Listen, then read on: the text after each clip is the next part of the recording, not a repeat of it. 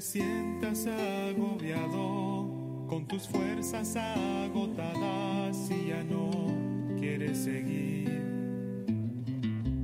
Lo sé, es difícil vivir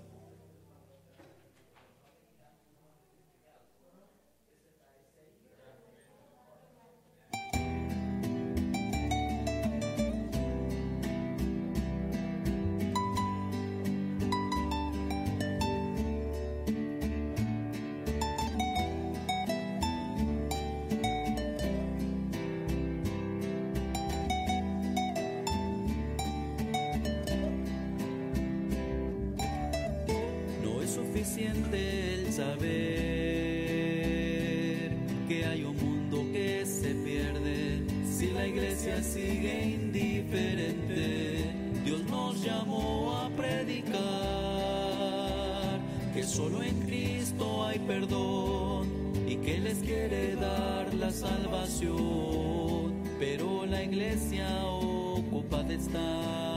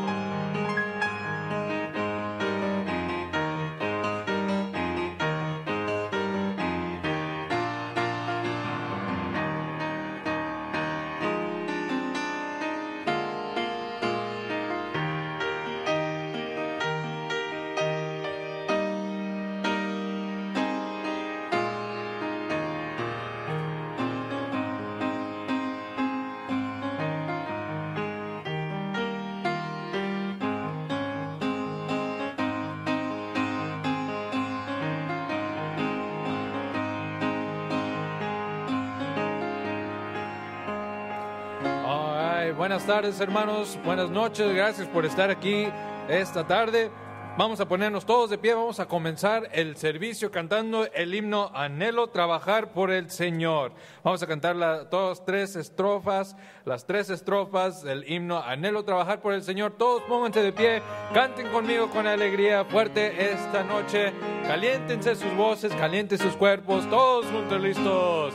Anhelo trabajar por el Señor, confiando en su palabra y en su amor. Quiero yo cantar y orar y ocupado siempre estar en la viña del Señor. Trabajar y orar en la viña, en la viña del Señor. Si mi anhelo es ocupado siempre estar en la viña del Señor.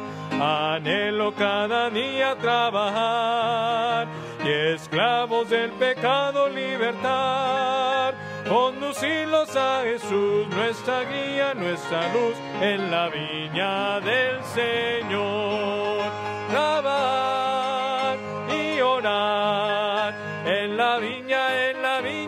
Señor. Si mi anhelo es orar y ocupado siempre estar en la viña del Señor.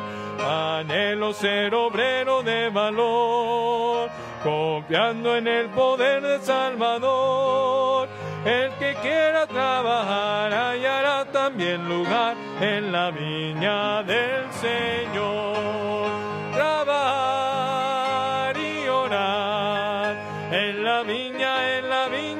Señor. Es horario ocupado siempre estar en la viña del Señor.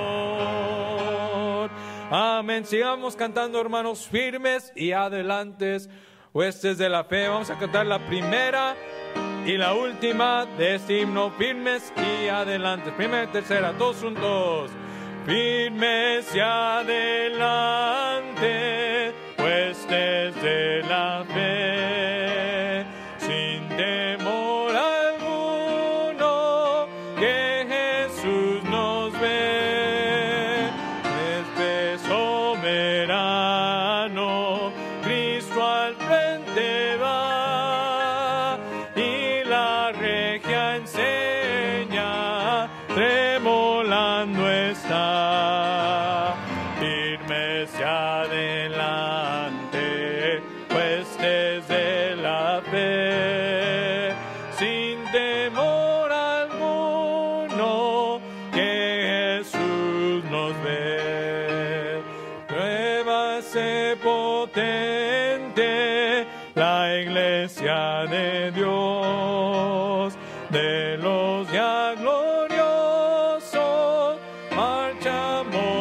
tiempo.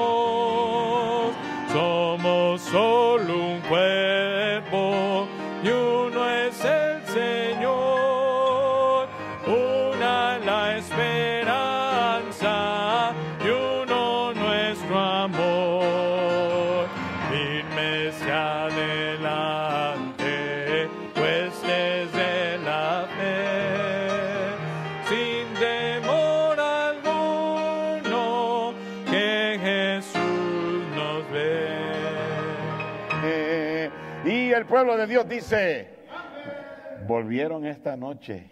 Qué bendición después de la paliza de hoy, ¿verdad? El hermano Ríos está en cirugía, ¿verdad? Y por eso este, no llegó ahorita, esperamos que llegue pronto. Y yo estaba con mi mamá y mi papá dándoles consejería matrimonial. No, no se crean. no se crean. No, tuvieron un problema con una de las, de las tuberías en la casa y tratando y tratando. Gracias, Brother Joe, por ayudarme a em- empezar el culto. Pero ya estamos aquí. Bienvenidos allá en YouTube. Varios de ustedes ya pendientes. Algunos este, mandaron textos diciendo que fue bueno verme detrás del púlpito y agradezco mucho los textos de ánimo a todos ustedes. Y si estás en sintonía, misioneros, siervos, esperamos que el servicio sea de bendición. Qué bueno ver este buen grupo esta noche, esperamos que llegue un poquito más. Quiero decirles que yo no traje el frío de Zacatecas. Algunos te dicen, pastor, usted se trajo el frío de allá. Yo no me traje el frío de allá. Este, aunque hacía frío, pero este, ah, esta semana se supone que caliente un poco o creo que va a caer nieve. Así es. Se portaron mal mientras yo estaba ausente, eso es. Bueno. Ok. ¿Ah? Cuando llegué, eso es. ¿Qué está diciendo? ¿Que quieres que me, vaya? Ah. bueno, hermano, vamos a orar, pedirle al Señor que bendiga en esta noche el servicio. Oremos. Señor, gracias una vez más por darnos la oportunidad de regresar a tu casa, aquí donde la familia de la Iglesia Bautista Fundamental se reúne, el cuerpo de Cristo aquí en Louisville. Señor, danos, Padre Santo, ese sentir de lo que, de la importancia de una iglesia. Y bendice el mensaje, Señor, de esta noche. Ayúdame a ayudar a esos que escuchen. Yo estoy bien convencido, Señor, de que el mensaje va a ser de mucho alimento espiritual y yo te pido que aquellos que lo escuchen, Señor, sean bendecidos, edificados. Y te pido, Padre Santo, tu presencia con nosotros. Yo sé que hay varios que están batallando con algo de enfermedad y no pueden estar. Levántalos, Señor, y restaurarles la salud, por favor. Y, Señor, también pedimos por aquellos que, ah, pues obviamente, pudiendo estar aquí, no vienen. Uh, ayúdales, Señor, a, entender ah, la importancia de estar congregados. También, Señor, pedimos por aquellos que están sintonizados y Obviamente, Señor, pues, aunque no es lo mismo, damos gracias a Dios por estos medios y te pedimos que bendigas y, Señor, danos tu presencia, tu cuidado mientras estamos aquí. Ah, pedimos, Señor, que cuide de los hermanos ahí en seguridad y también las hermanas en la cuna con los niños. Y aquí nosotros, Señor, prepara nuestros corazones, por favor. Ayúdame a mí, Señor, ya a despejar de mi mente los contratiempos que hemos tenido y concentrar ahora en el alimento que tú has puesto en mi corazón traerle a tu iglesia. En el nombre de Cristo te lo pedimos. Amén y amén. Pueden tomar asiento, hermanos. Muchas gracias. Y bien rapidito, uh, anuncios de esta noche. ¿Habrá alguien que nos visita esta noche por primera vez? ¿Alguien que viene por primera vez a la iglesia? ¿Alguien esta noche aquí? ¿Nadie aquí en este lado? ¿Tampoco? ¿Arriba? ¿Todos son de casa? Ok, perfecto. Bueno, pues rapidito, este, alguien que todavía no recibió el panfleto de llamada a la gloria esta mañana y quiere uno en español, ¿todavía nos quedan? A ver, alguien que no lo recibió esta mañana, ¿lo quiere? Allá atrás. ¿Alguien más en inglés? ¿Alguien que lo quiera en inglés? All right, ya todos. Ok, perfecto. Ok, hermanos, este. Um, oh, we're going to have to talk about this later, this year. Okay. Este. Remind me to call him. Recuérdame llamar al misionero. No olviden el servicio de este miércoles, hermanos, a las siete y media. Traigan a los niños a las clases. La obra personal el sábado, venga por favor para ah, el, evangelismo personal. Comenzando el domingo que viene, tenemos el mes de mayordomía. Ah, todos los domingos, la escuela dominical, estaremos tratando con el tema de la mayordomía cristiana. Los maestros de los niños, jóvenes y los adultos, todas las clases serán con ese tema. Y de igual manera, las predicaciones en la noche serán acerca de la mayordomía. El hermano Daryl Moore estará con nosotros el último domingo de febrero. Do we have that? Brother David, were you able to put... Okay, so there he is. Daryl Moore será el predicador invitado para el domingo 20, 26. Well, February the 28th is it's uh, is it a Sunday? No, right? It's the 26th. So hay que arreglar eso. El, el, el domingo 26 de febrero estará con nosotros el hermano Daryl Moore para nuestro ah, mes de mayordomía. Sin duda, uno de los mejores predicadores cuando viene a ese tema. Y el mes de mayordomía, todo el mes de febrero. Hermanos, hagan planes para estar aquí cada domingo, cada clase. No falten, por favor. La conferencia de la familia, si nos ponemos, eh, nos ponen también la, foto de la conferencia, por favor, apunten la fecha y la conferencia es el jueves a sábado 16 al 18 de marzo. Va a estar aquí, a la vuelta de la esquina. Todo este lugar aquí se llena. Así que no se olviden, hermano Jeff Fugit, pastor de la iglesia bautista de Clays Mills Road en Kentucky, estará con nosotros. Misionero Asael Briones estará aquí el domingo que viene en la noche para dar la presentación de su llamado a Honduras. Los jóvenes adultos tienen una actividad con el hermano Joe Moreno el próximo sábado. Aquí se reúnen a las 5 y de aquí salen a la actividad. No se olviden, por favor, y este, jóvenes adultos, eh, contamos con ustedes. Los círculos misioneros tendrán su primera reunión del 2023 el viernes 10 de febrero de 7 a 9. Ah, las líderes de los grupos van a proveer la comida. Como siempre, hay cuidado de niños de edades de 11 para abajo. Hagan planes de venir, hermanas, por favor. Si usted nunca ha estado en un círculo o si no estuvo el año pasado, vean a la hermana Ortiz y nos encantaría que se unan a los círculos misioneros este año son seis reuniones en, el año, una cada dos meses. Las primeras cuatro son reuniones regulares. Luego el banquete en octubre ah, de los círculos misioneros y en Navidad la fiesta navideña en diciembre. Y también tienen un viaje a Canton, Canton, Texas, en, uno de esos, ah, en una de esas ah, fechas por ahí. Creo que en septiembre, si no me equivoco.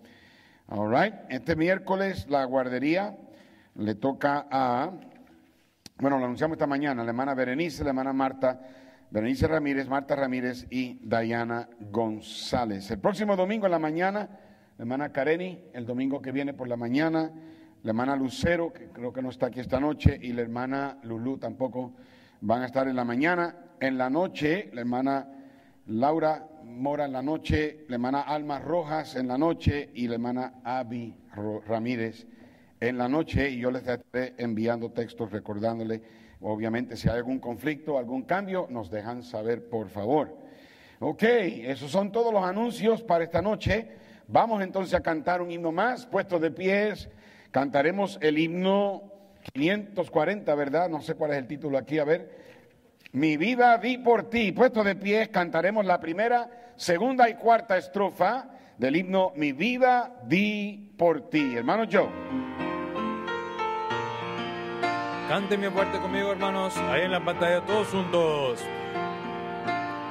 Mi vida di por ti, mi sangre derramé,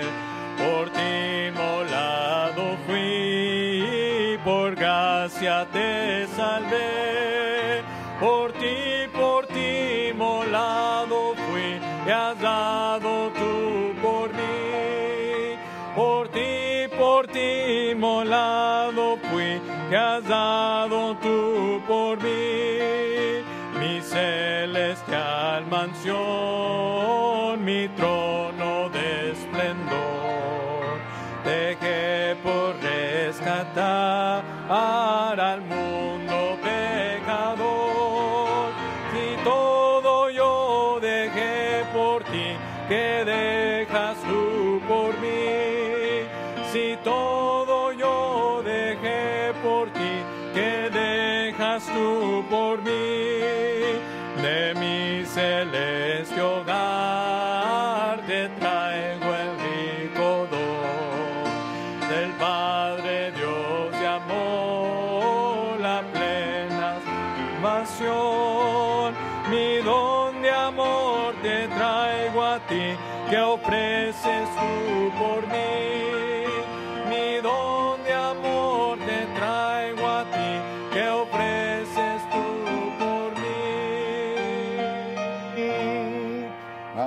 así de pies vamos a orar para que el Señor bendiga la ofrenda.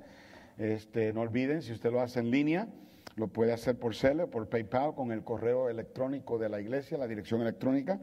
Y obviamente, hermanos, seamos fieles.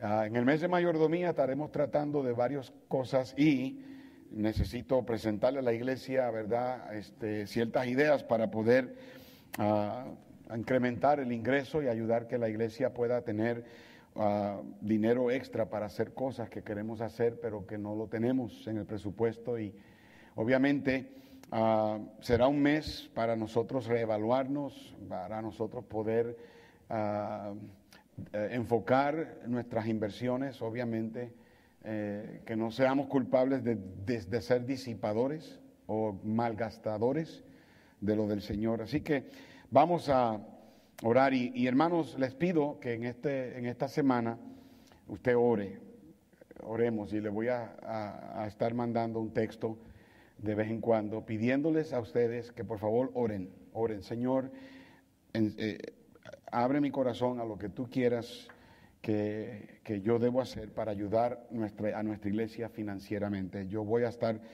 hablando más de esto a través del mes de noviembre pero pídale al Señor, esta es su iglesia, o sea, la iglesia es del Señor, pero esta es nuestra iglesia, hermano, es nuestra familia. ¿okay? Y, la iglesia se sostiene con, con las ofrendas y, obviamente lo que el pueblo de la iglesia da. No vamos a estar buscando este, este, allá afuera lo que, lo que no nos corresponde. Eh, Dios tiene el dinero y es asunto de abrir las ventanas del cielo y no olvidemos seguir orando para que Dios nos ayude a salir de esta hipoteca, ah, de, que este edificio, este, esta propiedad la paguen, que el Señor la pague completamente para poder usar ese dinero mejor en el campo misionero. Y yo creo firmemente que así como Dios nos dio este, este lugar en el medio de la pandemia, para Dios no es imposible que nos dé este lugar completamente, que no tengamos esa responsabilidad financiera y el Señor nos ayude a hacer más por la obra del Señor. Así que esta semana ore que el Señor en el mes de febrero haga algo grande por nosotros, que nos ayude a, ver, ¿verdad? A buscar el reino de Dios y su justicia primeramente y todo lo demás viene por añadidura. Vamos a orar, Señor. Ah, mira, oh Dios, en esta noche nuestra ofrenda. Obviamente, Señor, comparado a lo que tú has hecho por nosotros, lo que te damos no es mucho. Pero de todo lo que tú nos das, queremos darte para enseñarte que te amamos y estamos agradecidos de que tú diste tu vida para darnos a nosotros todo. Señor, ayúdanos, Padre Santo, a que nuestras prioridades y nuestros ah, intereses estén ah, en el lugar en, en el lugar que debe estar. Ahí donde está, Señor, nuestro corazón o nuestro tesoro, ahí va a estar el corazón. Señor, te pido que tú bendigas esta iglesia y que nos ayudes a seguir adelante haciendo tu obra, pero para hacerlo necesitamos, obviamente, el dinero. Y Señor, el dinero es tuyo. Tú eres el dueño del oro y la plata. Te pido que tú canalices por medio de tu pueblo lo que esta iglesia necesita para hacer su trabajo. Y ahora, Señor, bendice al dador alegre y ayúdanos a darte, Señor, alegremente, porque tú bendices al dador alegre. En el nombre de Cristo te lo pedimos. Amén. Pueden tomar asiento y venir ahora a traer su ofrenda.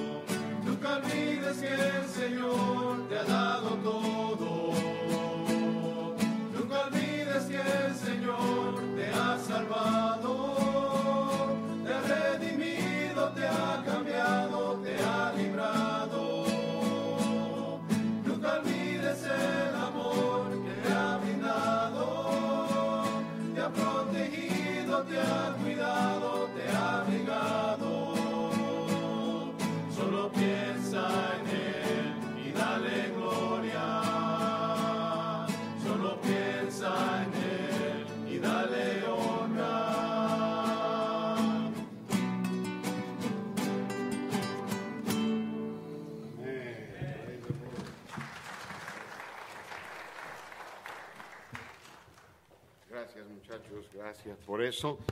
Nosotros vamos a abrir nuestras Biblias, por favor, al libro de Lucas, Lucas, el capítulo 23, versículos 32 al 38.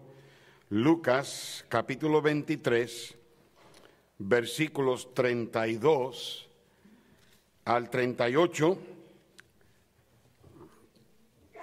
Obviamente, ah, la historia de la crucifixión de nuestro Señor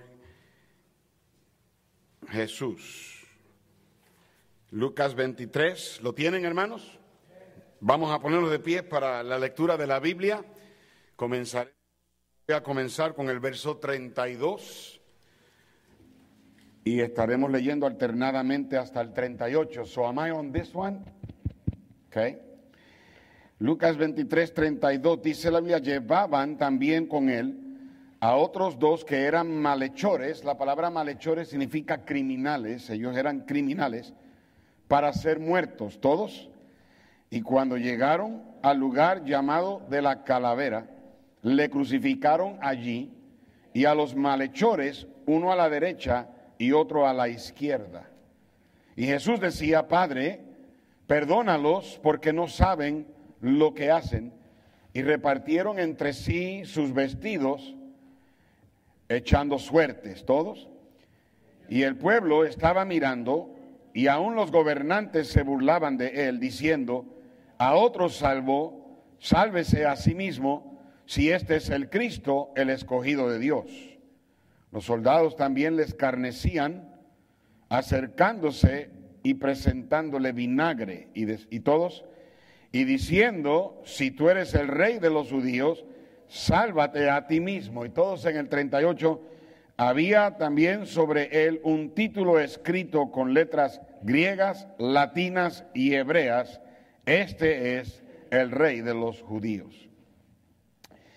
La historia que voy a usar para comenzar y terminar el mensaje, yo la escuché de parte de un pastor cuando él estaba predicando y cuando él relató esta historia, él dijo que esta historia se la había contado uno de sus miembros 20 años atrás, estoy hablando 20 años atrás del día que yo escuché ese, a ese predicador predicar, estamos hablando que en mis cálculos, yo creo que esta historia se la contó este miembro a su pastor en el 1980 y algo. es una historia ya bastante, ¿verdad?, de tiempo. Pero el hombre que le contó esta historia a su pastor, le contó algo que le sucedió cuando él tenía ocho años. Esta es la historia. Yo tenía ocho años viviendo con mis abuelos,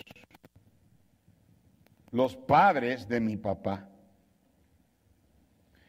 Mi papá había acabado de volverse a casar en el estado de Maryland. Nosotros vivíamos en Marshall, Illinois. Mi papá vino a Marshall, Illinois, a buscarme a mí y a mi hermano para irnos a vivir con su nueva familia. Fue un largo viaje desde Marshall, Illinois, al estado de Maryland. Un viaje que yo nunca olvidaré. Mi papá nos dijo en el camino, a mí y a mi hermano, de todo el tiempo perdido que íbamos a recuperar. Nos dijo de cómo iríamos de pesca, iríamos de cacería y de cómo jugaríamos deportes juntos como todo padre debe hacerlo con sus hijos. Para mí que tenía ocho años y mi hermano que tenía siete años, esto fue tan emocionante que nos mantuvimos despiertos todo el camino desde Marshall, Illinois a Maryland. Estamos hablando como de 18 a 20 horas manejando.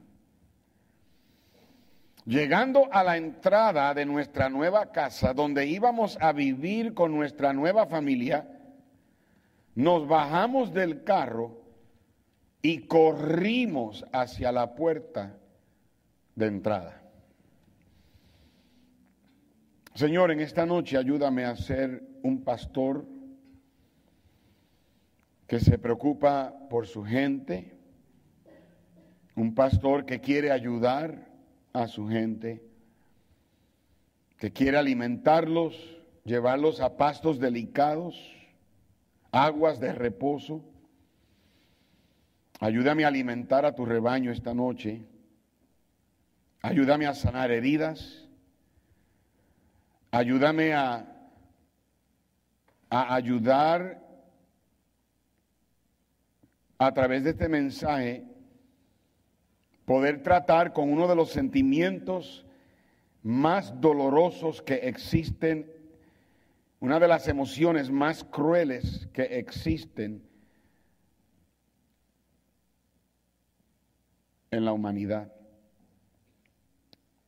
Yo te pido ahora que me des la atención de todos, no solamente aquí, que, que los que están presentes y este auditorio, Señor, aquí abajo está casi lleno, gracias por eso, pero aquellos que me escuchan en, en el canal de YouTube, ya sea en vivo o cuando decidan escucharlo. Gracias por el oído que tú me has dado, la influencia que me has dado para ayudar a tanta gente. Pero sé, Señor, tú el que sea el que reciba la gloria y la honra. Yo solamente, Señor, soy el cartero. Yo nada más traigo el mensaje. Permite que la voz que ellos escuchen sea tu voz. En el nombre de Jesús te lo pido. Amén. Pueden tomar su asiento, hermanos.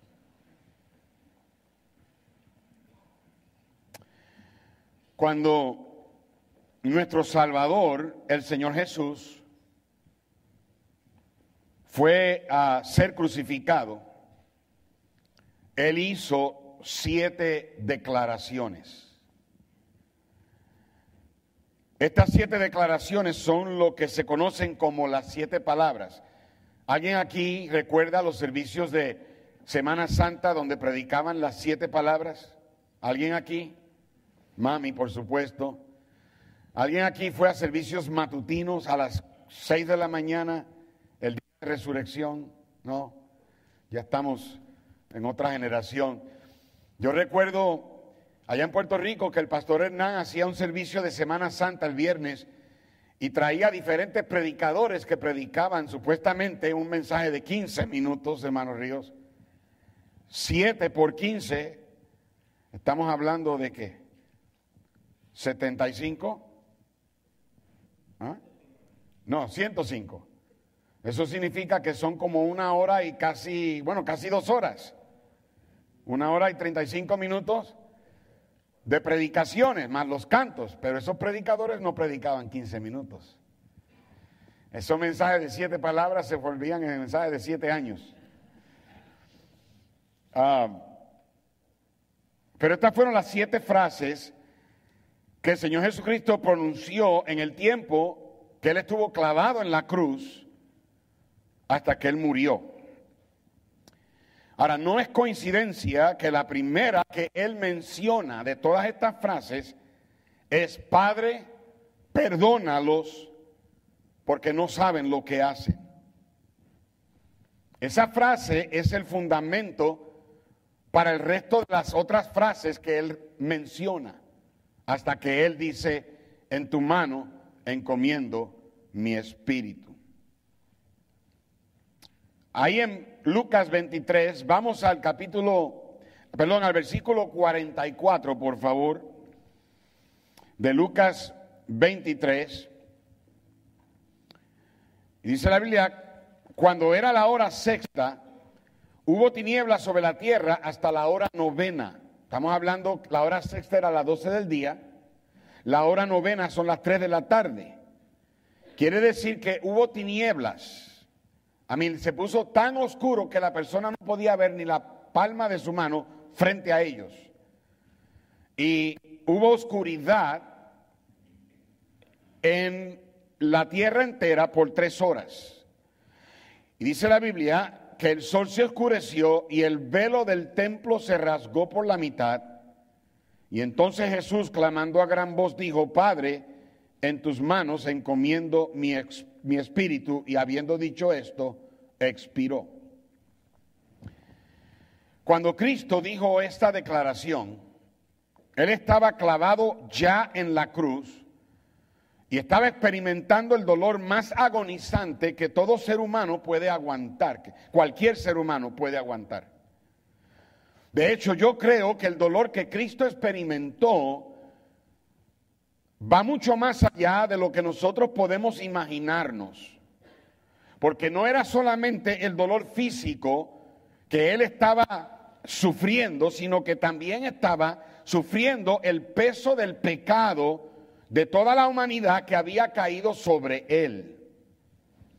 El Señor fue golpeado, él fue azotado, él fue torturado de forma irreconocible al grado que mirarlo era un espanto.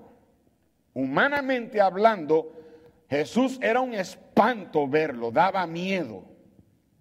Todo órgano, todo músculo, todo nervio dentro de él estaba gritando de dolor. Y Cristo está en la cruz y mirando a su derecha y mirando a su izquierda, él ve dos criminales que están siendo crucificados con él. Luego él mira hacia abajo y viendo la colina del Gólgota, de la, de la, colina donde estaba la, la forma de la calavera,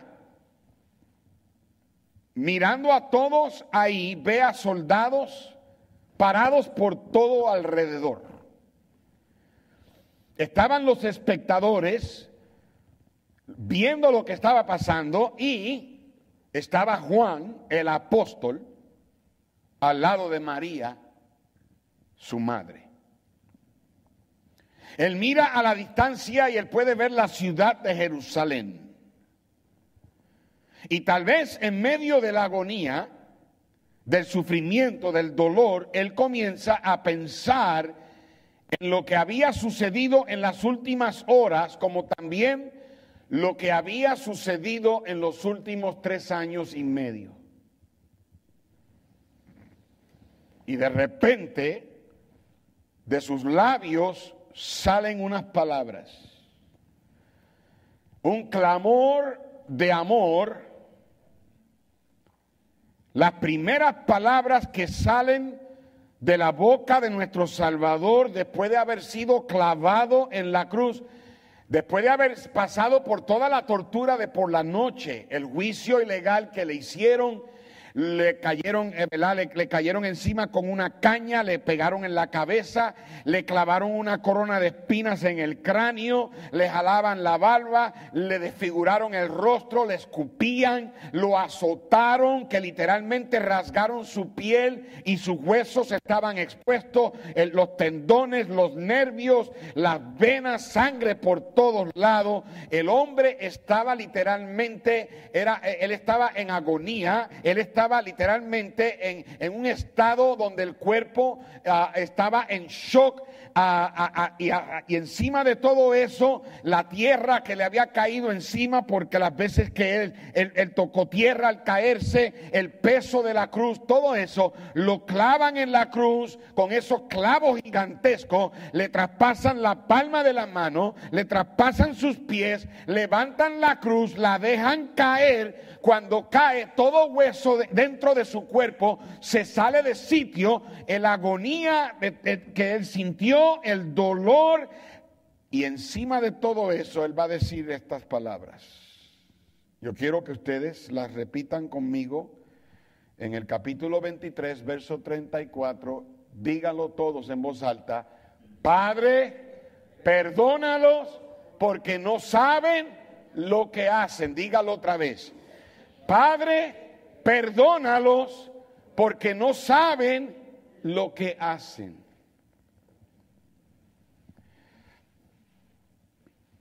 ¿A qué se refirió él cuando él dijo que no saben lo que hacen? Vamos a entrevistar a los soldados que lo arrestaron. Pregúntele. Pregúntele a los soldados que lo arrestaron si ellos no sabían lo que estaban haciendo. Vamos a entrevistar y a esos que gritaron, crucifícale, crucifícale. Pregúntenle si ellos no sabían lo que estaban haciendo. De hecho, yo creo que ellos nos dirían que ellos estaban haciendo lo que ellos habían querido hacer por mucho tiempo. Varias veces en la Biblia vemos que ellos lo querían matar. Ellos crucificaron a Jesús. Pero hubo algo que ellos hicieron que fue peor que la tortura, fue peor que los golpes, fue peor que los azotes que Jesús recibió. Fue algo que emocionalmente fue más agonizante que la agonía y el sufrimiento físico. Fue peor que la burla, fue peor que el escarnio, fue peor que las calumnias, fue peor que la vergüenza de él estar expuesto completamente sin ropa frente a la multitud. Fue peor que la corona de espinas que atravesó su cráneo. Fue peor que los clavos gigantescos que traspasaron sus manos y sus pies. Y si tú has experimentado esto de lo que te voy a hablar en esta noche, Tú bien sabes lo mucho que duele, lo mucho que se sufre.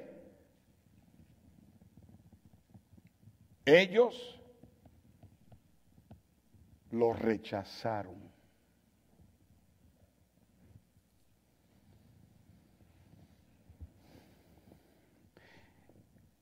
Yo quiero hacerte una pregunta antes de entrar al, a la carne del mensaje.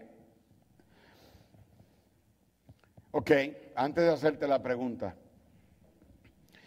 cuando le damos el plan de salvación a una persona, le preguntamos al final del plan, ¿le gustaría a usted qué? Aceptar. O otros usan la palabra recibir. ¿Right? Pero si la persona no recibió a Cristo o no lo aceptó, decimos que esa persona qué?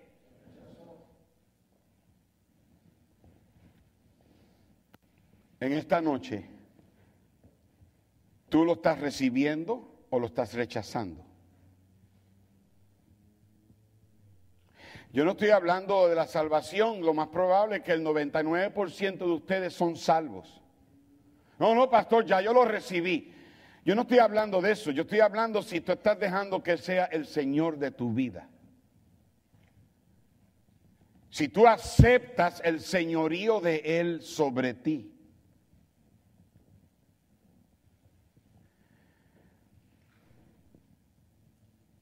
Estas personas rechazaron a Jesús.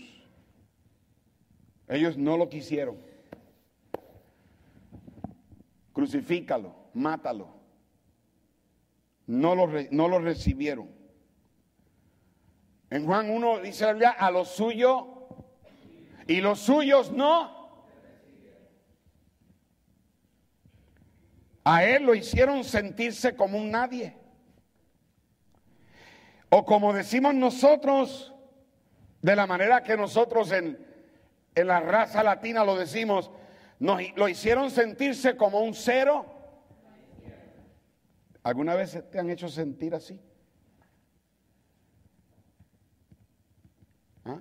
¿Alguna vez te han, te han hecho sentir que no te aceptan? Have you ever been rejected? Have you ever felt like a zero to the left?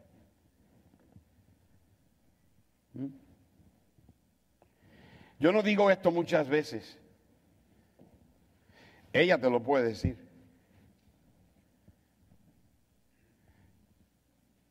Yo sé lo que es ser rechazado de un, de un lado del país de Estados Unidos al otro lado del país de Estados Unidos por 12 años.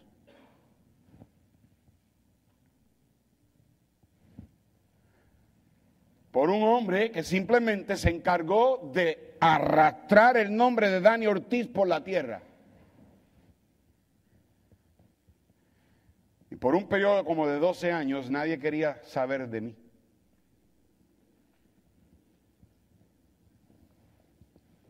Yo iba a las conferencias y nadie se quería sentar conmigo.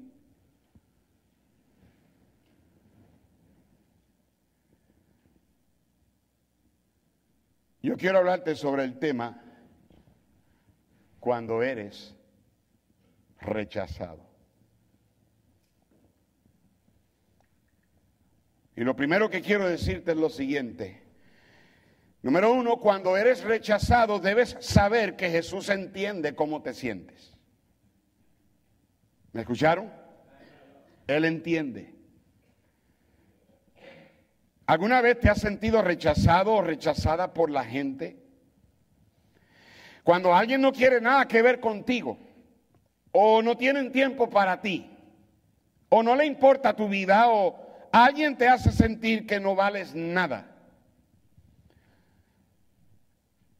Mira hermano, no importa, bueno, primeramente debes entender que Jesús entiende el rechazo que tú sientes. No importa el pecado o la tentación que nosotros enfrentamos, Jesús lo enfrentó de la misma manera o peor, pero sin pecar. En Hebreos 4, versículo 14 y 15, la Biblia nos dice, por tanto, teniendo un gran sumo sacerdote que traspasó los cielos, Jesús, el Hijo de Dios, retengamos, retengamos nuestra profesión. ¿Por qué? porque no tenemos un sumo sacerdote que no pueda compadecerse de nuestras debilidades, sino uno que fue tentado según nuestra semejanza, pero sin pecado. Cuando dice que retengamos, retengamos nuestra profesión no se refiere a perder la salvación. La salvación no se pierde. Una vez salvo, siempre salvo. La vida eterna es para siempre.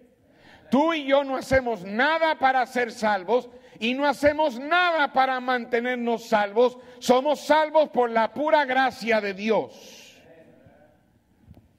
Pero cuando dice que retengamos nuestra profesión, está hablando del hecho de que hay cristianos que dejan ir las cosas fácilmente. Fácilmente las sueltan.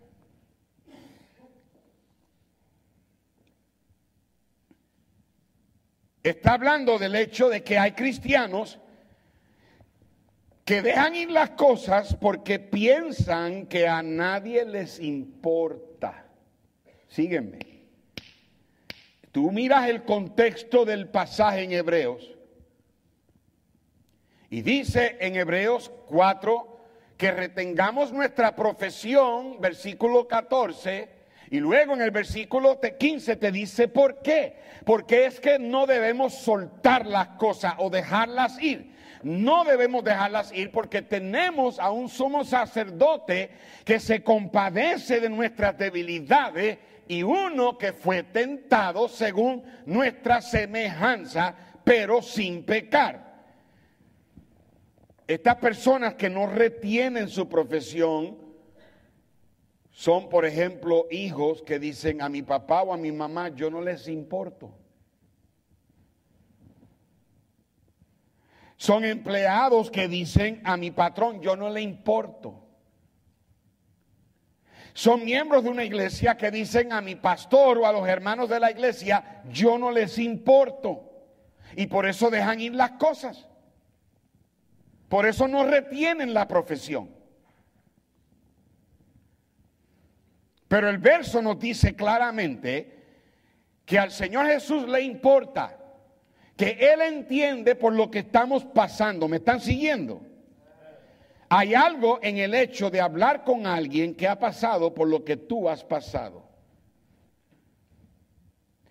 Por ejemplo, yo no recomiendo que usted haga esto porque a veces lo que uno lee en el Internet puede ser un poquito ofensivo, pero yo padezco de esta condición de cefalea histamínica o los dolores de racimo y en el, en el internet o en las, en las redes sociales hay unos grupos de personas que padecen esta enfermedad y cuando uno lee esas, esos, esos escritos, ¿verdad? Uno lee esos relatos.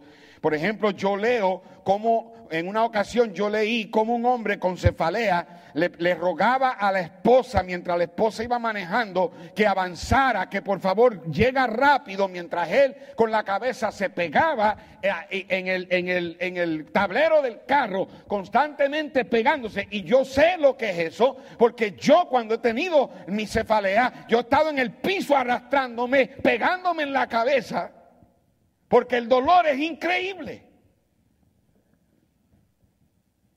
Yo he leído cómo esos hombres arrastran su cabeza por el, piso. De hecho, le llaman el dolor del suicidio porque hay gente que se ha querido suicidar. Y yo me puedo relacionar con eso. Hay algo en hablar con alguien que ha pasado por lo que tú has pasado. Personas que han sufrido la pérdida de un ser querido, un papá, una mamá. Yo doy gracias a Dios que tengo a papi y a mami todavía conmigo y le doy gracias a Dios que me dio la oportunidad de poder pasar estos años y espero que el rapto venga primero. Pero si me toca tener que despedirme de ellos y que ellos vayan al Señor primero que yo, gracias a Dios que los tengo aquí todavía. Pero hay hermanos aquí que han perdido sus seres queridos en México y no has podido ir allá.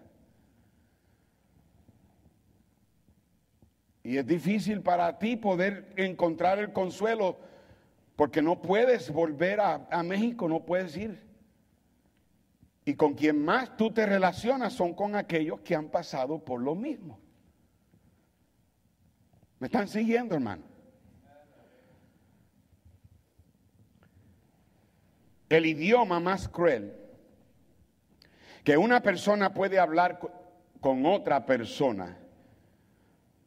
Y el idioma es de su alma al alma de la otra persona. El idioma más cruel es el idioma del rechazo. Mira, puede que sea mejor para un hijo recibir disciplina corporal que recibir disciplina hablada. Me refiero a palabras ofensivas o palabras que hieren. Yo no estoy de ninguna manera diciendo, animando ninguna de esas dos disciplinas. Lo que sí estoy diciendo es que las palabras ofensivas y las palabras crueles son más dañinas porque crean un sentir de rechazo. Y el rechazo es a menudo más doloroso y más peligroso que cuando uno le pega a alguien. Es más peligroso y es más doloroso cuando es hablado. Por ejemplo, cuando, y te digo, estos son, estos son cosas que yo personalmente he tratado. Yo he tratado con gente que ha tenido este problema. Cuando un hermano le dice a su hermana, eres basura, you're trash o le dice, tú a mí no me importas. O le dice, ojalá te mueras. Y hasta le ha dicho, mejor hubiera, hubiera sido que te hubieran abortado. Tú no entiendes lo que has hecho.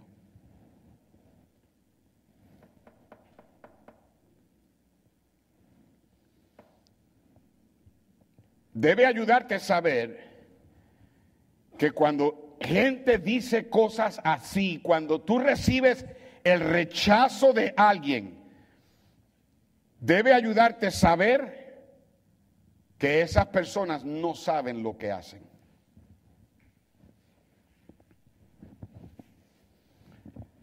Entiende que cualquier forma de rechazo que tú recibas, ellos tal vez no saben lo que hacen, pero Jesús sí entiende tu rechazo. Pocas son las cosas que duelen tanto y que son tan crueles como lo es el rechazo. Pregúntale a cualquier hijo o a cualquier hija que ha sido rechazado por sus padres o por uno de ellos. Hay jóvenes que, crecen con heridas dentro de su corazón por el rechazo de un papá o de una mamá que los abandonó.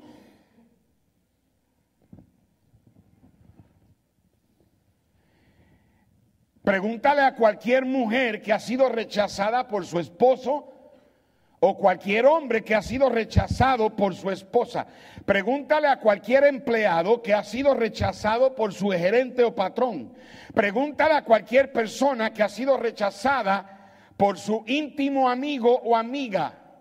Varias veces a mí me ha pasado en el ministerio cuando personas a quien yo he ayudado y por quien he dado mi vida me han traicionado y rechazado. Nada en la vida duele tanto como eso.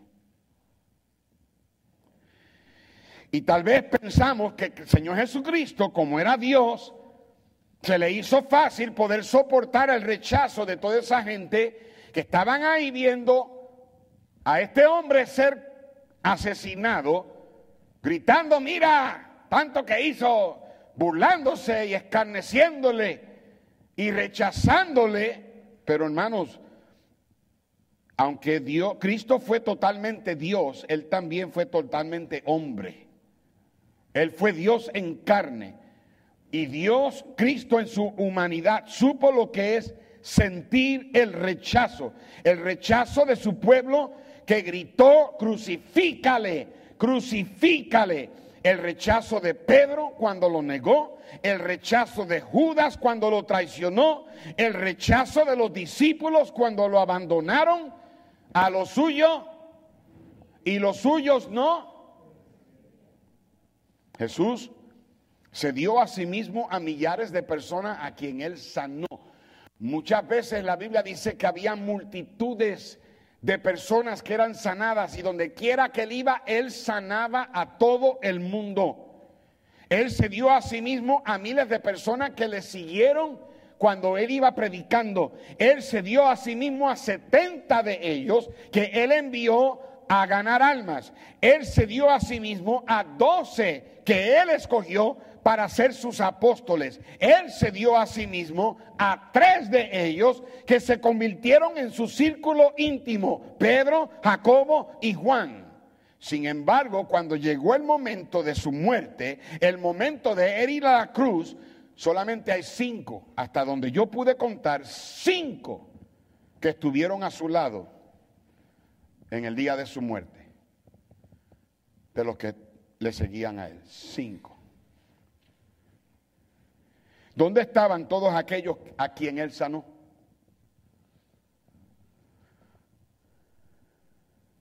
Y como si fuera poco, y lo leímos hace unos momentos atrás, en el medio de toda esa agonía física y en el medio de toda esa agonía emocional, hubo un periodo de tres horas donde Dios mismo le dio la espalda. Dios mismo lo abandonó y él clamó a gran voz, Dios mío, Dios mío, ya ni lo llamó Padre. ¿Por qué? Ahora tú también, ¿por qué me has abandonado?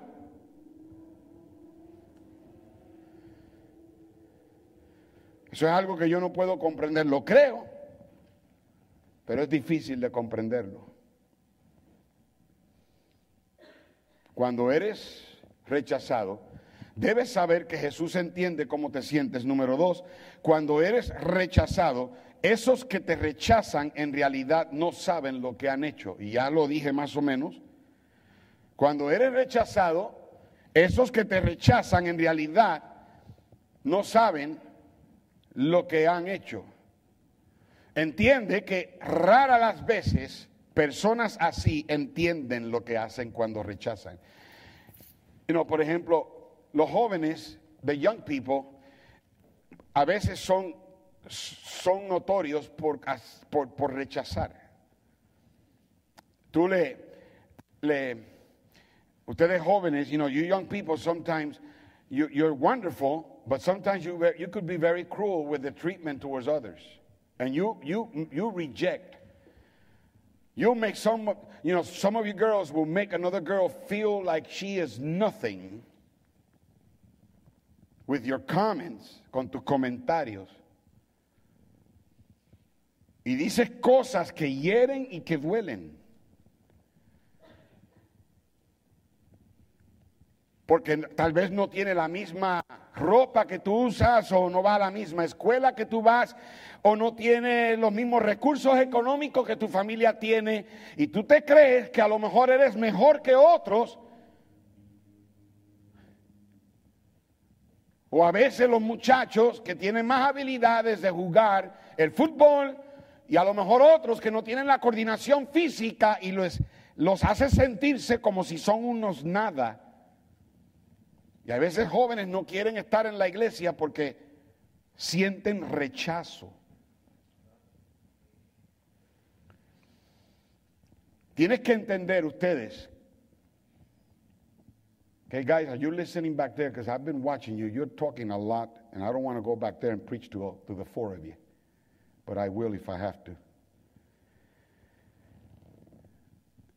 Tienes que entender que esos que te rechazan no saben lo que hacen.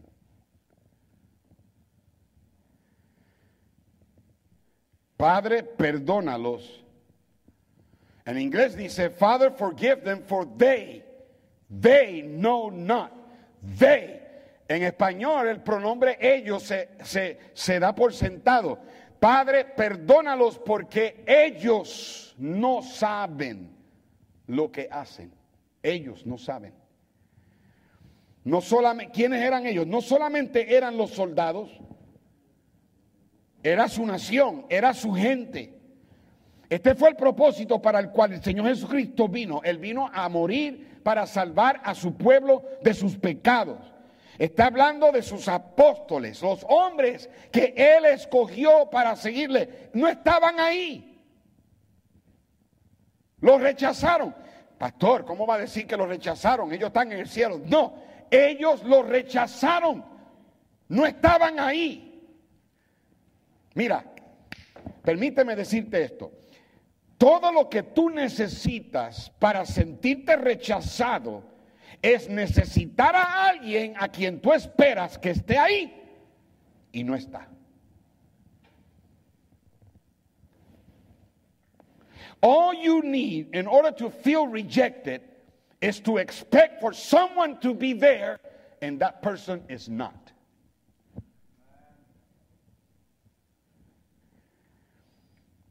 Y la persona que te rechaza puede que ni cuenta se dé de lo que está haciendo.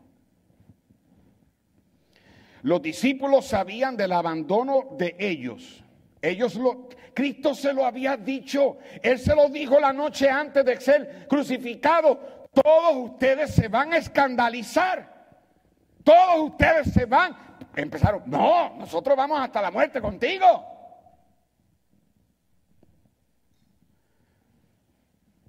Cada uno de ellos dijo, no te vamos a abandonar. ¿Y ahora dónde estaban? Where were they? The only one there was John. El único que estuvo ahí fue Juan. Jesús fue rechazado por su gente, fue rechazado por sus apóstoles, él fue rechazado por los líderes religiosos. Mira, Cristo nunca quiso venir a la tierra para tener conflicto con la gente. ¿Qué dice Juan 3:17? Juan 3:17 dice, porque no envió Dios a su Hijo al mundo para condenar al mundo, sino para que el mundo sea salvo por él. Cuánto mucho mejor hubiese sido si ellos lo hubieran aceptado. Pero él fue rechazado por su gente, fue rechazado por los apóstoles, fue rechazado por los líderes religiosos, fue rechazado por su propia familia. Yo quiero que ustedes noten que, que quién no estaba ahí en la hora de la muerte de Jesús. Sus hermanos no estaban ahí, sus hermanas no estaban ahí. En Mateo 13:55 decía, ¿no es este el hijo del carpintero? ¿No se llama su madre María y sus hermanos Jacobo, José y, Simón y Judas? María no fue la Virgen Inmaculada.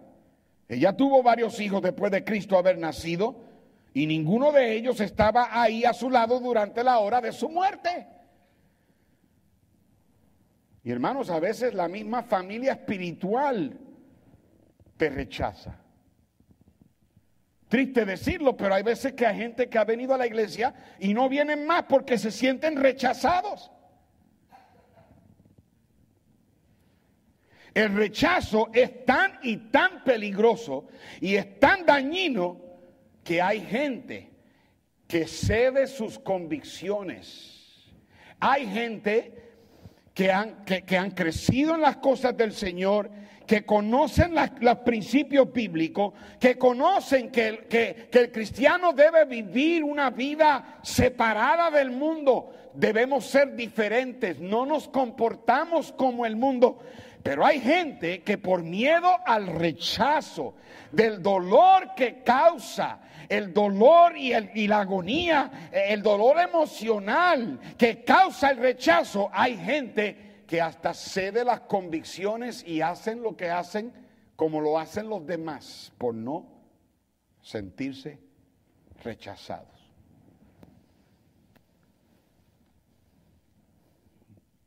Número tres, debemos constantemente trabajar en darle aceptación a los demás. Aceptación. Se demuestra con una sonrisa, se demuestra con un toque propio, obviamente, no fuera del lugar o inapropiado, un saludo de mano, una caricia. Una de las cosas que los padres deben aprender en la crianza de los hijos es la diferencia entre tres cosas. Ustedes padres aquí, madres aquí de hijos pequeños, if you learn to dif- differentiate between these three words, si tú aprendes a diferenciar en estas tres palabras y desarrollas una, una habilidad de discernir la diferencia entre estas tres palabras, tú te vas a evitar muchos problemas con tus hijos. Las palabras son alabanza, aceptación y aprobación. Alabanza, aceptación y aprobación. Tú das alabanza a las cualidades de carácter. Eso es lo que tú debes alabar. Las cualidades de carácter. Es muy peligroso darle alabanza a logros o talentos. Es más importante que tú alabes a tus hijos cuando ellos tienen control propio que alabarlos por anotar un gol en el fútbol o un, canasto de baloncesto. No alabes el talento de jugar el deporte. No alabes el hecho de que sacó, una buena calificación en el examen. Alaba la diligencia. El hecho de que trabajó duro. La diligencia que tuvo para estudiar para el examen. Alaba las cualidades de carácter. Aprueba los logros. Aprueba lo, ¿ok? Eh, no hay nada de malo con que ah, aplaudimos cuando alguien hace un ofertorio aquí, uno de los jóvenes, pero lo que debemos alabar no es que sabe tocar el piano, lo que debemos alabar es la diligencia que pone en la práctica. Pero uno aprueba los logros, aprueba los talentos y tú aceptas, tú das aceptación a los demás. Escúchame, esto es bien profundo. Tú das aceptación a los demás simplemente porque son humanos como tú. Porque son una persona. Tú y yo debemos aceptar a todo el mundo simplemente porque esa persona es una persona. Un hijo o una hija que no puede ser alabado porque no mantiene el cuarto recogido, porque el cuarto parece que estalló la bomba de Hiroshima ahí. Aún así, ese hijo debe ser aceptado.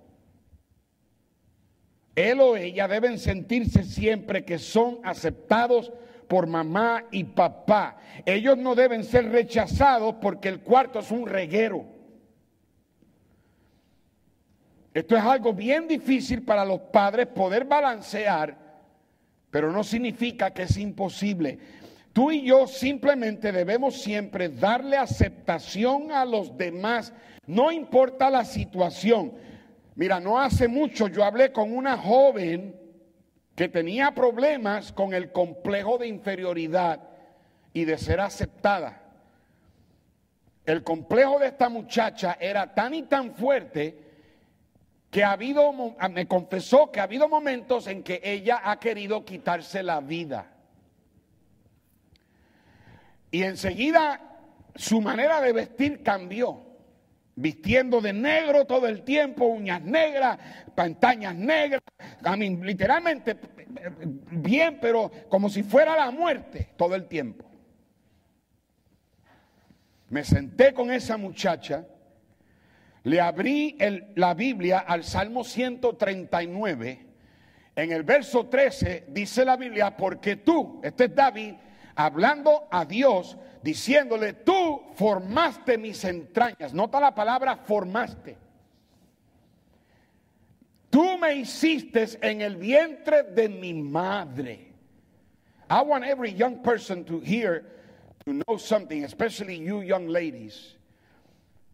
You were wonderfully made. A ti te formó Dios exactamente como tú eres. You are formed by God, this, exactly what God wanted you to be. Nobody has the right to make you feel inferior because of the way you are.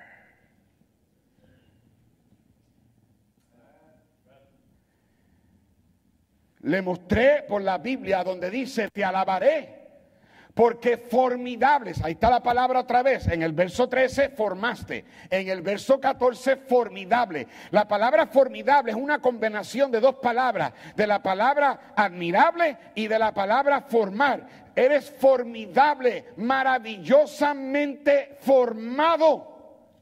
Maravillosas son tus obras, estoy maravillado y mi alma lo sabe muy bien. Verso 15, no fue encubierto de ti mi cuerpo, bien, que en oculto, ahí está otra vez, fui formado y entretejido en lo más profundo de la tierra. Mi embrión vieron tus ojos y en tu libro estaban escritas todas aquellas cosas que fueron luego formadas sin faltar una de ellas. Yo quisiera que todos ustedes aquí eh, supieran y estuvieran bien convencidos. Hay gente adulta aquí que tiene complejos de inferioridad Porque te han dicho desde que eras joven, desde que eras niño, niña, desde que eras adolescente, te han dicho cosas, te lo han metido en la cabeza y te hacen pensar que tú eres así, que es que yo siempre he sido así, que yo nunca me he encontrado, he encontrado mi lugar, que yo no sé ni lo que soy. I don't know whether I'm this, I don't know whether I'm that. Let me tell you what you are. You are wonderfully made by God. Dios te formó exactamente como eres.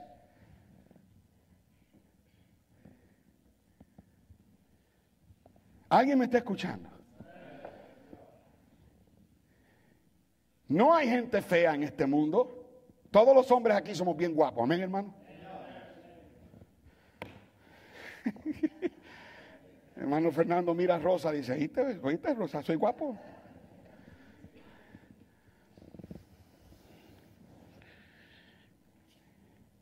No hay gente de diferentes razas. Solamente hay una raza, la raza humana.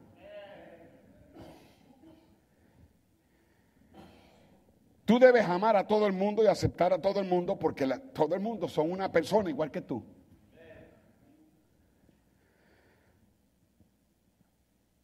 Es verdad que a veces es difícil amar a algunos.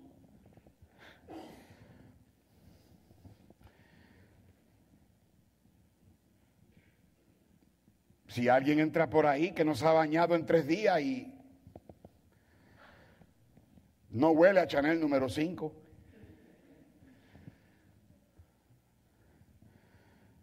Puede que una persona tenga una personalidad que no es compatible con la tuya. O puede que la persona tenga hábitos que te irritan. Ay, es que no me cae bien. Ay, es que ya no la paso. Es que me cae gordo. Oh, I can't stand him. No, yo no lo. Ay, no, que no sé que ni se me acerque, mira.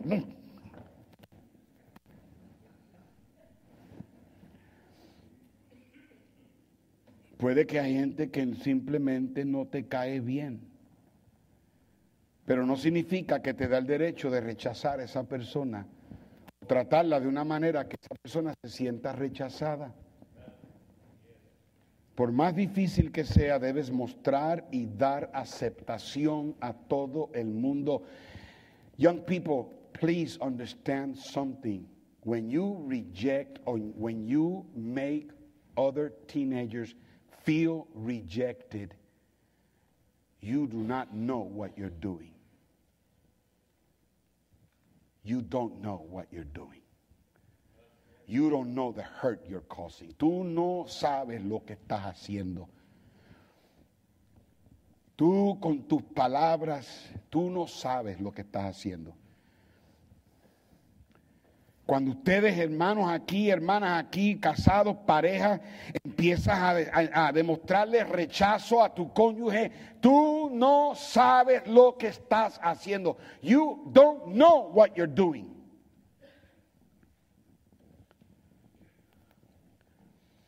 Puede que la persona no sea una buena influencia. Padre, puede que a lo mejor algunos de los jóvenes no sean una buena influencia para tus hijos. Eso va a pasar. Van a ver en una iglesia, van a ver siempre jóvenes que pueden que sean una mala influencia para tus hijos. Tal vez son buenos jóvenes, pero cuando se juntan, hay veces que yo le he dicho a Ricardo Valverde allá en, Costa Rica, gracias a Dios que tú estás allá, yo estoy aquí, porque si estuviéramos en el mismo pueblo y nos juntáramos él y yo, él es la, dicen que somos la uña y la mugre, él es la mugre.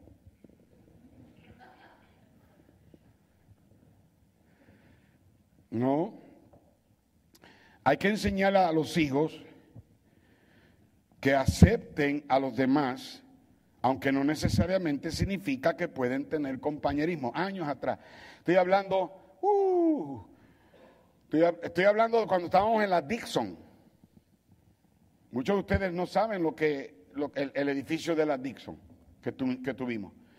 Cuando estábamos allá y los hijos míos, Dani, David y Andrés todavía estaban en casa, una hermana vino, uno de mis hijos vino donde mí y me dijo, papi, fulano de tal nos invitó a su casa, que dice que su mamá quiere que vayamos a su casa y vamos a estar allá viendo unas películas. Y nosotros en casa criamos a nuestros hijos que hay ciertas cosas, yo no estoy diciendo que es malo ver alguna película, pero hay cosas en esas películas que nosotros no queríamos que nuestros hijos vieran. Y yo recuerdo que yo le dije a, mi hijo, le dije, pues tú sabes qué decirle. Sí, yo sé, yo sé que no voy a poder ir. Bueno, tú explícale que no es que tú tengas en contra nada, pero que dile lo siguiente, dile, mira, si tú quieres que nosotros estemos contigo, vente tú a nuestra casa porque por lo menos en nuestra casa, nosotros, mi, papá ya tiene ciertas películas, pero él no, esas películas no, yo tengo esta, y todas las películas que iban a ver no eran buenas. Entonces él le dijo que no, y el muchacho se lo dijo a su mamá, y allá venía doña Florinda, a la oficina. Pastor, yo quiero saber que si es verdad que usted no deja que sus hijos vayan a mi casa con mi hijo. Eh, cálmese, doña Florinda. Si usted quiere que su hijo esté con mis hijos, los invito a la casa, pero yo no estoy diciéndole a usted que cambie nada, yo no soy quien, pero mis hijos no ven las películas que su hijo quiere ver con mis hijos.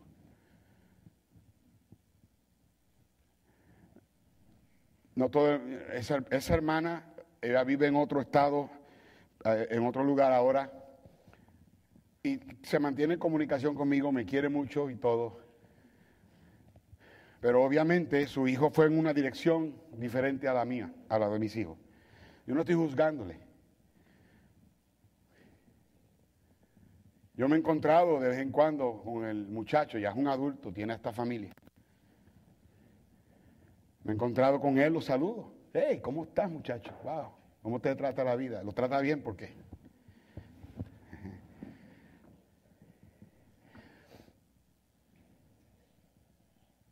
En segunda de Tesalonicenses, capítulo 3, y en el verso 14 dice, si alguno no obedece a lo que decimos por medio de esta carta, a ese señaladlo, y no os juntéis con él para que se avergüence. Pero dice la Biblia, no lo tengáis por enemigo, sino a molestarle como hermano. Es algo que tenemos que aprender a discernir y balancear porque si lo hacemos mal podemos darle a la persona un sentir de rechazo. Debemos trabajar en darle a la persona aceptación. Dice, pero pastor, a veces es difícil amar a alguien así. Exacto. Por eso es que tenemos al Espíritu Santo de Dios que vive dentro de nosotros. Y la Biblia dice que el fruto del Espíritu es amor. Y alguien diga amén.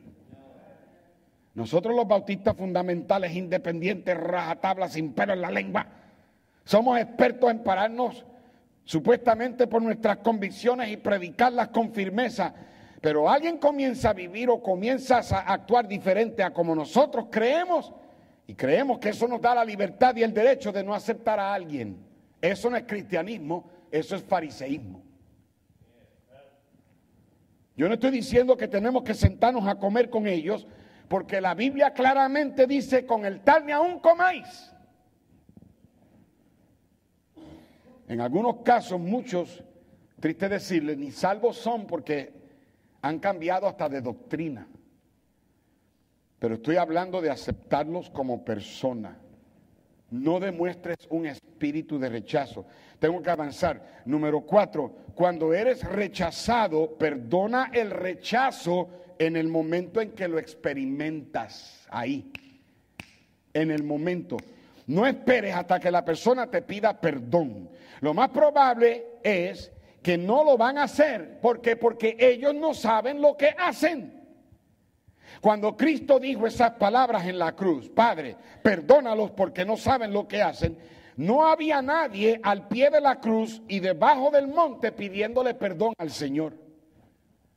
Y si tú esperas a que te pidan perdón para entonces perdonar, lo más probable es que ese rechazo se va a convertir en amargura y esa amargura se convierte en un vacío. Cometemos el error de pensar que Cristo fue tentado solamente como cuando el diablo lo tentó en el desierto. No, no fue así. Estoy seguro de que muchas veces más de lo que nosotros nos imaginamos, Cristo fue tentado. Ejemplo fue cuando Pedro trató de decirle al Señor que no fuera la cruz y Cristo se volteó y le dijo, apártate de mí, Satanás. En otra ocasión, en el huerto de Getsemaní, él oraba que la copa no se la tuviera que beber y los ángeles tuvieron que venir a fortalecerle. Aquí en la cruz fue la última vez que tal vez él fue tentado y fue tentado a amargarse. Fue tentado a amargarse con la gente que él sanó, con los apóstoles que él vivió con ellos por tres años, con la gente que lo seguía, la gente que lo escuchó predicar, la gente que, gritó, Osana, el que viene en el nombre del Señor. Y después estaban, crucifícale, crucifícale. La tentación le vino de él amargarse, pero no. Él dijo, Padre, perdónalo. Ellos no saben lo que hacen. Número cinco, cuando eres rechazado, no dejes que el rechazo te derrote. Te quedarías sorprendido, sorprendida de cuántas personas se han quitado la vida por culpa del rechazo. Alguien me dijo un tiempo atrás, una señorita me dijo esto, cuando ella escucha la palabra rechazo, le viene un sentimiento de tristeza a su corazón. Y yo lo creo porque cuando ella me lo dijo, los ojos de ella se le llenaron de lágrimas. ¿Sabes por qué? Porque esa señorita que me dijo eso ha sufrido el rechazo prácticamente toda su vida.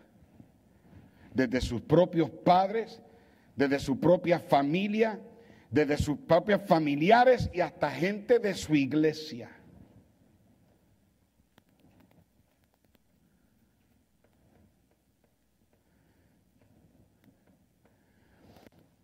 I want all the young people to stand right now. Todos los jóvenes pónganse de pie. All the young people, guys and girls, right now. Go ahead and stand. I want all of you to stand. Todos los jóvenes. Young ladies and young men. I want you to understand something, young people. And don't you ever forget this. God loves you. Dios los ama a ustedes y no se dejen pensar por otros de que tú no vales o que no tienes lo que otros tienen. No. Listen to me very carefully. You young ladies, ustedes muchachas aquí, ustedes son las rosas de nuestro jardín. Y yo quiero que ustedes sepan, muchachas, así como tú eres, así como Dios te hizo, tú eres especial. I want you young men to know that you don't have to prove anything to anybody. Tú no tienes que probarle nada a nadie. Yo quiero que ustedes muchachos sepan que Dios los ama a ustedes Algunos de ustedes aquí tienen papá, otros no. Algunos de ustedes aquí tienen hogar, otros vienen de hogar rotos. Eso no tiene nada que ver. Tú no eres mejor ni inferior a los demás. ¿Por qué Dios ha permitido ciertas cosas en tu vida? Yo no sé.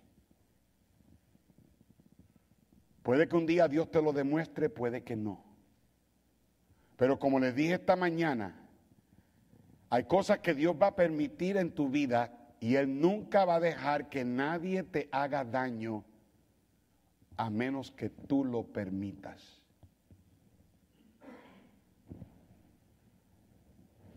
Thank you, young people.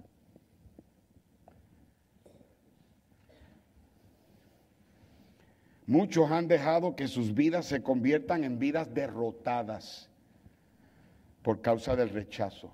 Muchos han tenido que ser internados en instituciones mentales por causa del rechazo. Si yo tuviera el tiempo esta noche, no lo tengo, yo te hablaría de José en la Biblia, víctima del rechazo. Pero mira cómo Dios lo bendijo. Te hablaría de Jefté, que su papá se fue de mono por ahí y agarró una prostituta y la puso en cinta y salió ese muchacho y la muchacha no lo quería y se lo llevó para la casa y lo crió con los otros hijos que tenía con su esposa. Y de momento cuando llegaron a la adolescencia, estos otros hermanos le dijeron a su hermanastro, tú no eres de mamá.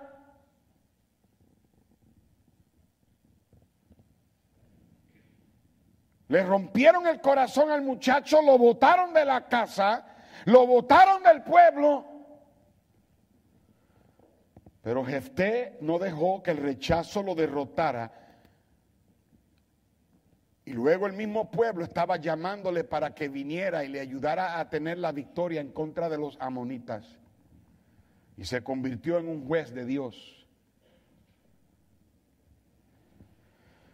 No dejes el rechazo te derrote. Número seis, cuando eres rechazado, prepárate para ayudar a esos que te han rechazado. ¿Tú sabes lo que, más, lo que probablemente va a suceder? Que esos que te rechazan a ti un día van a necesitarte. Ya.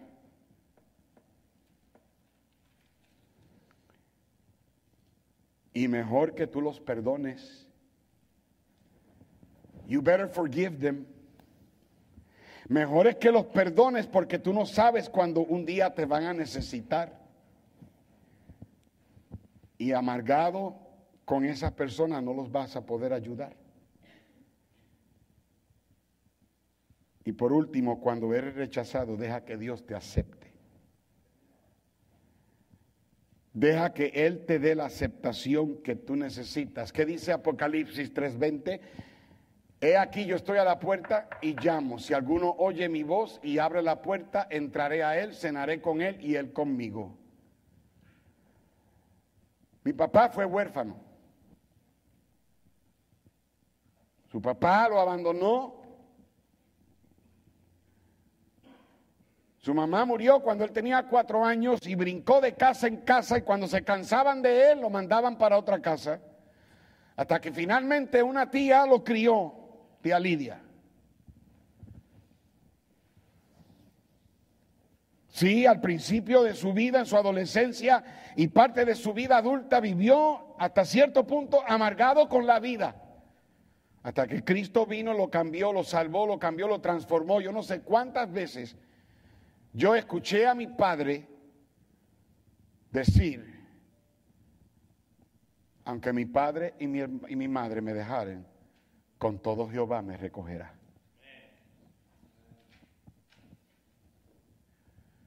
Si te sientes rechazado, deja que Dios te acepte. En Juan 6:37, todo el que Padre me da, vendrá a mí y el que a mí viene, no le echo fuera.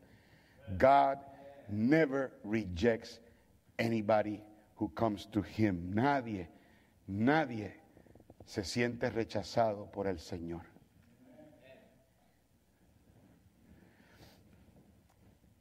Comencé el mensaje con la historia del miembro de la iglesia que le contó a su pastor de algo que le sucedió cuando él tenía ocho años, él había estado viviendo con sus abuelos, extrañando a su papá, extrañando todas las cosas que hijos hacen con sus papás. Su papá acababa de volver y había venido a Illinois a buscarlo a él y a su, se acababa de volver a casar, había venido a Illinois a buscar a él y a su hermano para llevarlos a vivir con su nueva familia en Maryland. Viajaron 20 horas sin, sin dormir, emocionados por todas las cosas que ahora iban a hacer, que su papá le dijo, vamos a ir de pesca, de cacería, vamos a, recuperar el tiempo, vamos a, a jugar deportes como todo papá. Llegaron a la puerta de la entrada de la nueva casa. Se bajan del carro, corren a la puerta de entrada para conocer a su nueva mamá. Y cuando la miran le dice la mamá, llévatelos de aquí a un hotel, yo aquí no los quiero. Tres días después estaban empacando el carro del papá con todas sus pertenencias y regresando a Marshall, Illinois, a seguir viviendo con sus abuelos.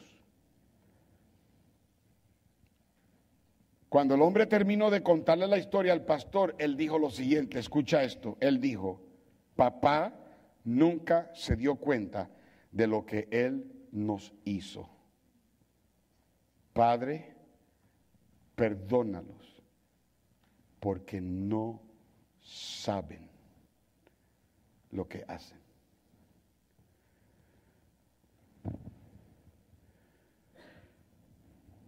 Papá nunca se dio cuenta de lo que Él nos hizo hasta, los, hasta 20 años después cuando él se estaba muriendo de cáncer, que tuve que cuidar de él, y él me pidió perdón, e hizo con mis hijos lo que no hizo conmigo, al grado de que mis hijos nunca olvidarán a su abuelo Charlie.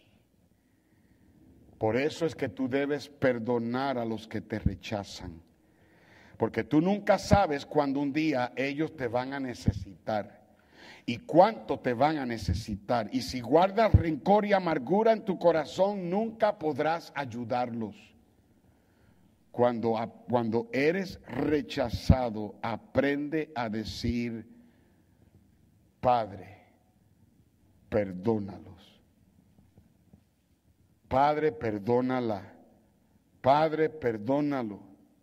Pon el nombre de la persona que te rechaza. Padre, perdona a fulano. Padre, perdona a fulana. Padre, perdona a mi mamá. Padre, perdona a mi papá. Padre, perdona a mi hermano. Padre, perdona a mi hermana. Padre, perdona al pastor. Padre, perdona a los miembros. Padre, perdona al patrón. Padre, perdónalos. Porque no saben lo que hacen. Señor, en esta noche yo creo que he hecho cirugía de corazón abierto. Y lo más probable es que aquí en esta congregación y otros escuchando en YouTube han sufrido este sentir tan cruel, tan duro de tragar esta copa amarga llamada el rechazo. Y Señor, te necesitamos que nos ayudes, Padre Santo, así como Cristo en la cruz clamó con ese clamor de amor diciendo, Padre, perdónalos porque no saben lo que hacen.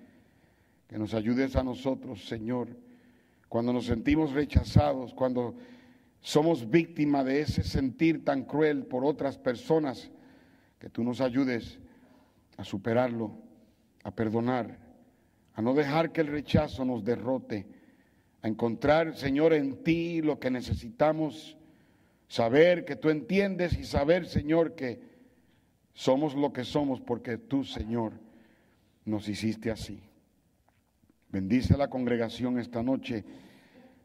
Te pido, Señor, que uses la invitación para remendar, para sanar heridas, así con cabezas inclinadas, ojos cerrados, puestos de pie, por favor, puestos de pie. Ya vamos a terminar. Le pido de favor que se pongan de pie todos. No te quedes en la silla, cosa de que si alguien tiene que salir, pueda salir. Y mientras el piano toca, hermano, hermana, si Dios le ha hablado al corazón, venga ahora, venga ahí. Cualquier sentimiento allá dentro del corazón, sácalo. Déjalo en el altar, pídele a Dios que te limpie, que te sane, pídele a Dios que lo saque. Libérate ya, libérate de ese sentir. Get rid of it.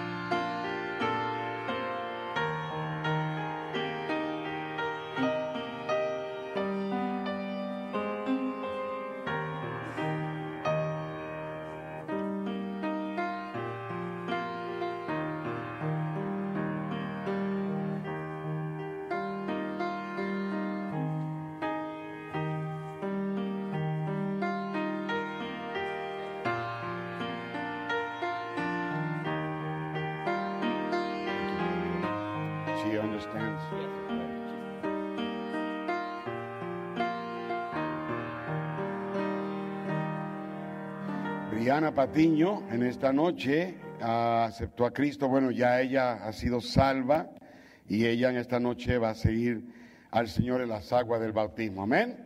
Ok, vamos entonces a prepararnos para bautizar. Entonces, ah, voy a pedir al hermano Ríos que nos cante un himno. Vamos a ver cuál podemos cantar. Brother Joe, can you help me out with this? Brother Joe here? No? Brother David? Uh, what song? Ah, ah, ¿Cómo se dice? Grato, no, este, ya, grato es decir la historia. Okay, do we have that one? Uh, what's the number ahí?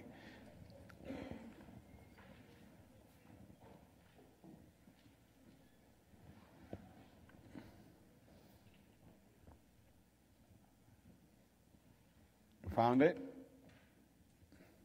Okay, there it is, 528. Grato es decir la historia. Manos Río nos dirige en lo que yo voy arriba y nos preparamos. Gracias.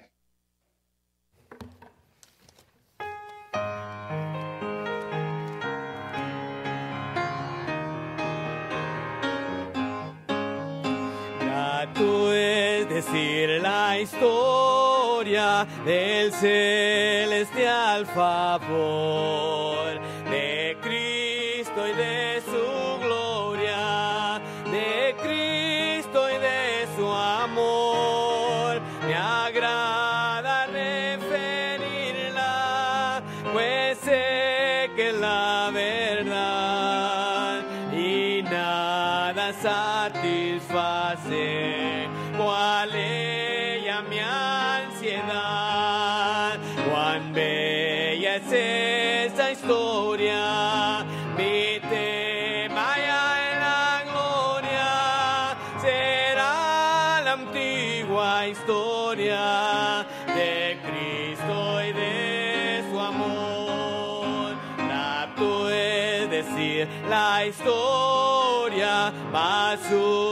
திலா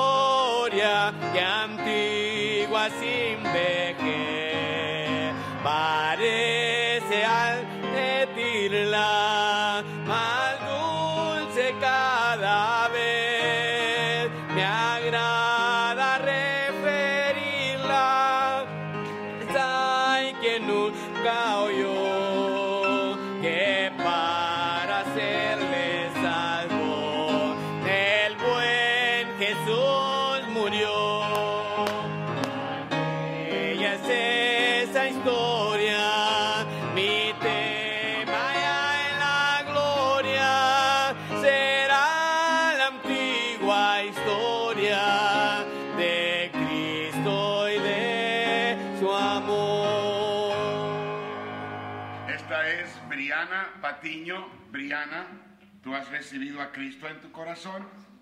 Cuando mueras, ¿a dónde vas a ir?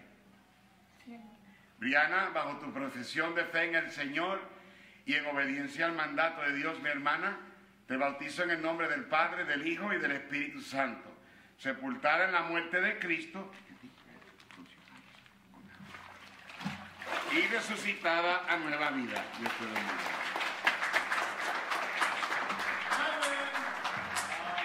Ok, el siervo dijo, Señor, se ha hecho como mandaste y aún, hay lugar. Manos Ríos va a reconocer los ah, cumpleaños y despide en oración. Dios les bendiga. ¿Alguien cumplió años esta semana pasada? ¿Alguien cumplió años aquí? Aquí, aquí en este lado. ¿Quién? Jared. ¿Cuándo cumpliste años, Jared? A hoy. Wow, ¿cuántos años? Trece. Wow. Phoebe. ¿Cuándo cumpliste años, Phoebe? ¿Cuándo? A hoy también. Y ella cumple 14, ¿verdad? Wow. ¿Alguien aquí? Wow. Jesús, ¿tú también cumpliste años? ¿Cu- eh, ¿Cuándo? El, el el lunes pasado. Wow. ¿Te preguntamos cuántos? ¿No? 18. Wow. Pues Jared, Phoebe, Jesús. ¿Alguien más? ¿Aniversario? Aniversario de boda. Ok, hermanos, pues de pie vamos a cantar a ellos. Feliz, feliz cumpleaños. Feliz, feliz cumpleaños deseamos para ti, que el Dios omnipotente les quiera bendecir. Feliz, feliz cumpleaños, muy larga vida, salud, felicidad.